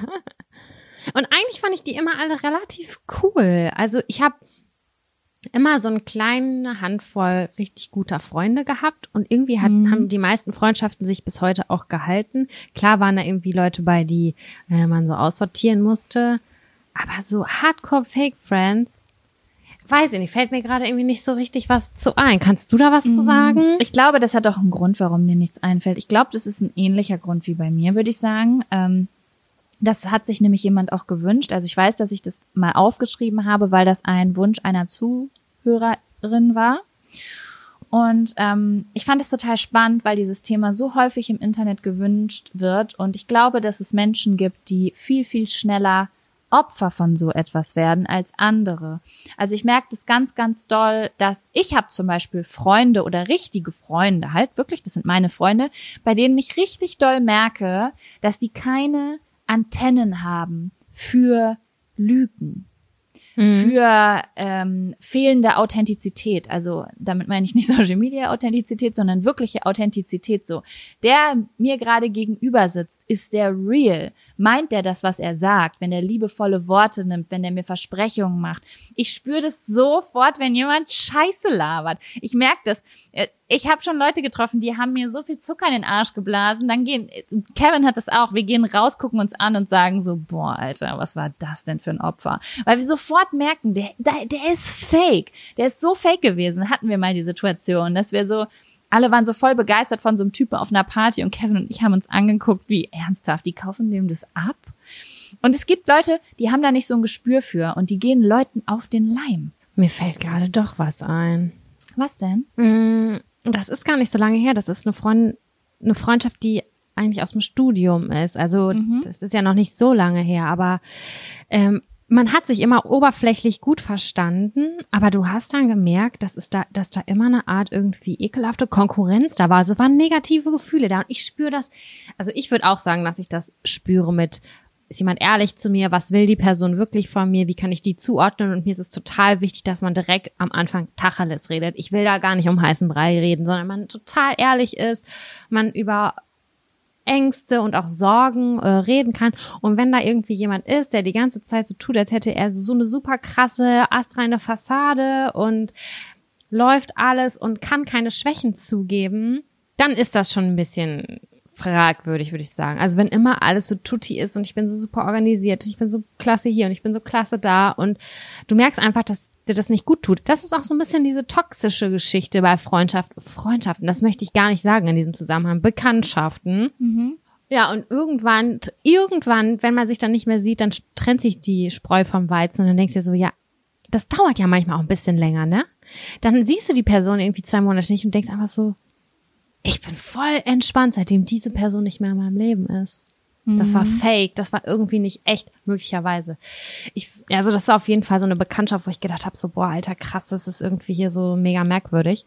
Ich möchte das nicht. Ich mhm. möchte das nicht. Ja, es ist ja auch, es kommt ja auch so ein bisschen immer drauf an, wie viele Leute lässt man in sein Leben. Ne? Also ich habe zum Beispiel Freunde, die sind mega krass extrovertiert, die haben immer richtig, richtig viele Leute um sich, auch viele neue Leute um sich. Und da kann sowas natürlich auch mal zum Beispiel sehr schnell passieren, dass da mal jemand reinrutscht, der vielleicht ein bisschen unangenehm wird oder wo einen was von hinten einholt, wo man nicht drüber nachgedacht hat. Das ist bei mir ein bisschen anders, weil ich doch einen relativ kleinen Kreis habe, den ich sehr gut kenne. Und wer da reingelassen wird, der wird schon ganz genau geprüft. Dann kommen meine Schlangenaugen und sagen, und jetzt wirst du gescannt von Kopf bis Fuß. Jetzt stelle ich dir die wichtigen Fragen. und dann merkst du natürlich so recht, äh, recht schnell vielleicht, wie jemand ist, wenn du so wirklich eins zu eins mit jemandem nur bist, weißt du? Ja. Ist ja auch was anderes. Bist du immer in einem Freundeskreis, merkst du gar nicht. Da ist eine Person, mit der sitzt du nie eins zu eins da und redest über intime Sachen. Die ist einfach immer mit im Raum und ist freundlich und hups, auf einmal sitzt die nackt auf deinem Freund drauf. Gibt ja Menschen, die sowas viel, im, wo sowas viel passiert in großen ja. Kreisen oder so, ne? Sowas ist mir Gott sei Dank nie passiert, würde ich sagen. Ja, aber ansonsten ja, also ich, ich weiß nicht, ich kann da nicht so einen richtigen Tipp geben, weil ich auch selten in richtig großen Gruppen unterwegs bin. Und wenn die Gruppe größer ist, dann sind das alles Leute, die ich im Einzelnen richtig gut kenne.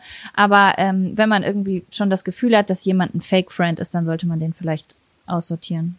Wahrscheinlich kommt das auch so ein bisschen auf Lebenslage an oder so, wenn du zum Beispiel irgendwie 17, 18, 19 bist und die ganze Zeit Party machst und da irgendwie so sich so eine, ich kenne diese Partyfreundschaft, mit denen weißt du, mit denen kannst du jede Party ähm, ja. mitnehmen. Aber die, die tiefen Gespräche, wenn du Stress mit deinen Eltern, mit deinem Freund oder mit sonst irgendwelchen Ängsten hast, da kannst du nicht mit drüber, also nicht darüber sprechen.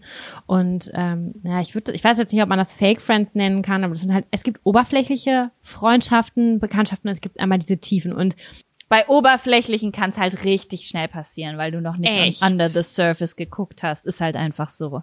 Total. Und ja, in jeder Lebenslage gibt es solche und solche und so, aber ich bin total froh, dass ich irgendwie so meine Handvoll wirklich guter, enger Freunde habe, wo ich weiß, egal what, egal was, ich schwöre bei Gott, ich kann mit denen darüber sprechen. Das ist super krass wichtig. Ich muss sagen, ich bin auch froh, dass mir nie was richtig, richtig Schlimmes passiert ist, weil ich erinnere mich gerade, random kam gerade so ein, so ein Ding in meinem Kopf auf. Ich erinnere mich damals, dass in meinem Freundeskreis damals ein weiteres Pärchen war und die hatten oft so ein bisschen Struggle, weil er war, er hat sich schon viel woanders hin umgeguckt, falls du verstehst, mhm. was ich meine und sie war so total caring und hat voll viel verziehen und da, da, da, keine Ahnung.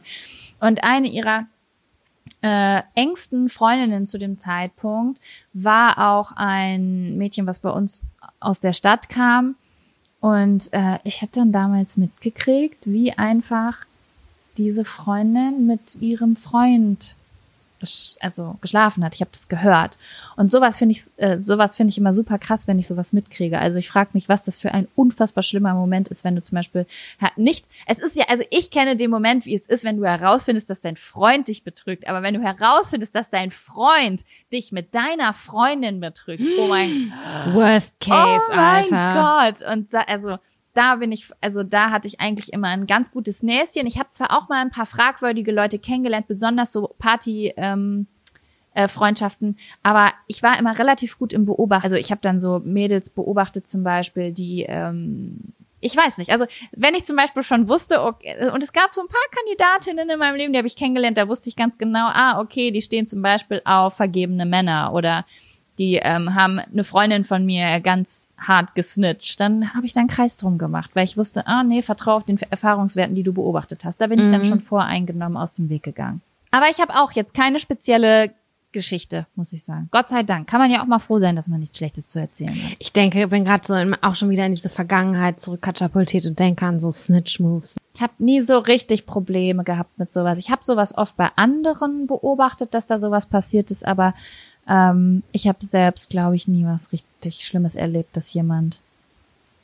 Ich hatte höchstens vielleicht meine Freundin, die irgendwo mal was Fieses über mich erzählt hat und dann habe ich die aussortiert oder so. Also, wenn ihr merkt, dass ihr irgendwie, dass jemand blöd zu euch ist oder irgendwie doofe Sachen über euch sagt, piu, tschüss. Piu. Lass du wischen, nimmst ne frischen. Das geht, funktioniert nicht so gut. Ich wollte es vom Boyfriend auf Girlfriend übertragen, war nicht so ganz akkurat. Ja. Okay, liebe Jaco, sind wir ja irgendwie so langsam am Ende unserer Sendung angelangt. Aber ich glaube sowas von. Ich bin jetzt ja. auch leer geredet. Ich brauche jetzt einen kleinen Teller mit Essen drauf, dass mein Gehirn etwas besser funktioniert. Ich auch.